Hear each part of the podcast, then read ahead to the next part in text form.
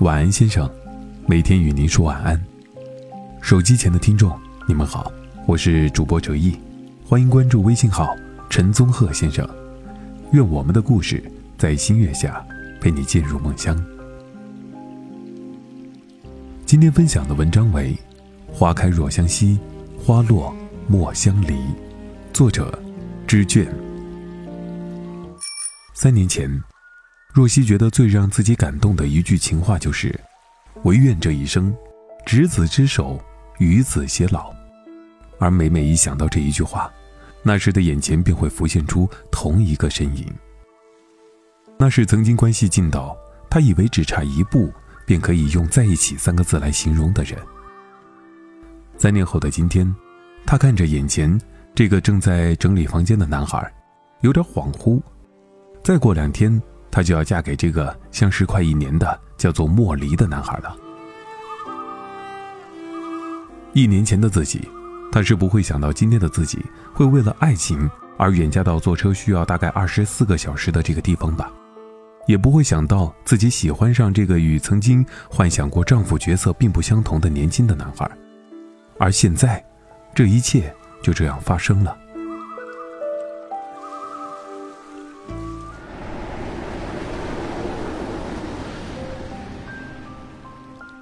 在那个对爱情有着憧憬的高中的年代，若曦像一般的女孩一样，在为高考奋斗的时候，看到有男生照顾着自己的女生，都会在心底羡慕一下。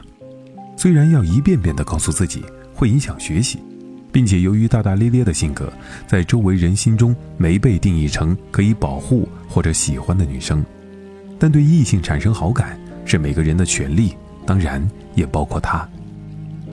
所以。暗恋一个男生也是理所应当的，心思可以细腻到他今天在数学课上打了几个盹儿，和自己说了几句话。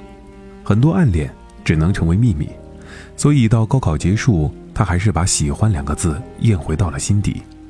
而高考后那短暂而漫长的等待里，经常会想起那个已经靠近的男生，以好朋友的名义问过他报考的学校。随后，高考失利。若曦留在了县城，而那个男生却没有了消息，电话打不通，短信也没有回复。他这才发现，自己竟然那么在乎他。至少我还在这里。抱着这个信念，他在弥漫着化学物质的工作车间一待就是两年。功夫不负有心人，在一个明媚阳光的午后，他收到了他的信息。我。回来了，有时间出来见一见吗？他小心的组织着语言，生怕两年的时光这会让彼此生疏的。只一眼，他便不敢再去看他们那牵着的手。他说着当时离开的无奈，说着消沉的自己遇到了明亮的他，说着有关他们的相识相爱的所有的细节，而他的心在一点一点下沉，执着了两年。那原来只不过是自己的一厢情愿罢了。回家后，他辞职，离开了工作两年的地方，去了北京。他怕在这个城市待下去，会走不出这将近四年的失了意义的守候。爱情买卖里面有这样的歌词：“爱情不是你想买，想买就可以。”走过天安门，爬过长城之后，他觉得以前的自己太过于渺小。在那些曾经以为永远不会来的地方留下足迹之后，他开始了安分的工作，在一家酒店做起了服务生。每天看着来来往往的人，生活开始忙碌而充实。茉莉就在这个时候闯入了他的世界。刚开始是普通的同事，慢慢的熟悉，像大多数北漂一样，他们会在周末聚会，谈着自己的家乡。莫离的家在那个有着冰城之称的地方。不知道是哪一天，在送若曦回租住的地方的时候，莫离说：“我喜欢你。”那一晚，若曦失眠了。他拒绝了莫离，他知道一个人在北京的无助，但不知为什么，他没有勇气去接受他，有一种难过的情绪蔓延开来。他想，就这样，失去了一个可以谈心的朋友了吧。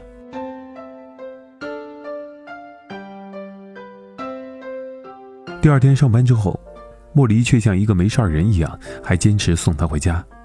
直到后来有一天，他告诉他：“哎，我也租住在这里了。”三个月的时间就这样过去了，因为有莫离的陪伴，时间过得很快。那一天是他的生日，莫离带他去了他的房间，一地的玫瑰花瓣，桌子上的星星蜡烛中是一个非常漂亮的蛋糕。当若曦怀着感动的心情吃着蛋糕的时候，莫离拿出了一个纸叠的戒指。若曦，你愿意和我在一起吗？这一次，他没有摇头。而是犹豫了一下，接过了戒指。他看着对面的男孩，想：封闭的心应该打开了，给他一个喜欢的机会，也给自己一个被爱的机会。过年的时候，他跟着他回了家。他偷偷告诉他：“我家里的人很喜欢你的。”再次来到北京，日子如流水。他突然觉得这样挺好的，平平淡淡过一生，真的挺好的。这样的想法，像极了那句被传为经典的话：“愿得一人心，白首不相离。”而莫离，应该便是那样的一个人。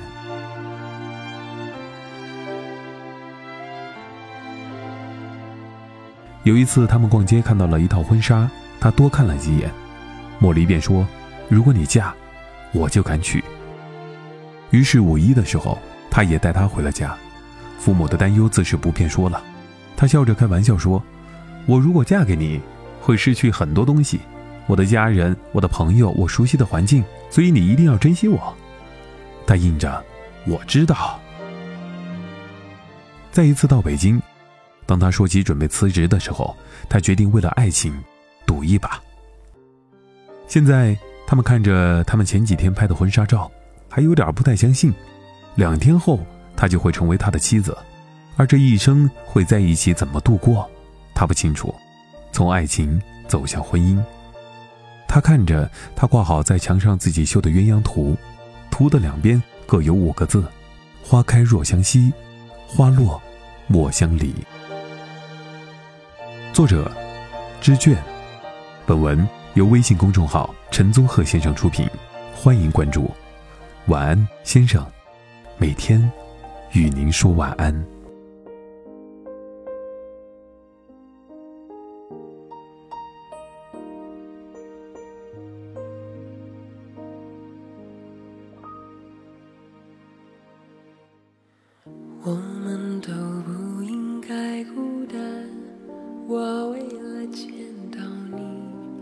才来到这世界。我们都不应该孤单。你为了找到我，也来到这世界。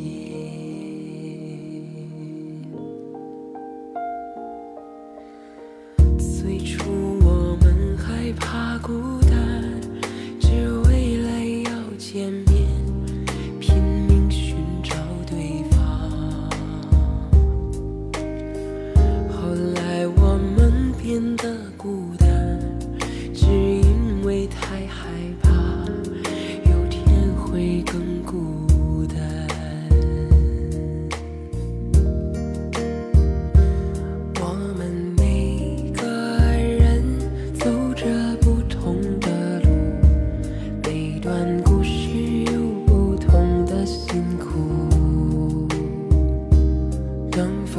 down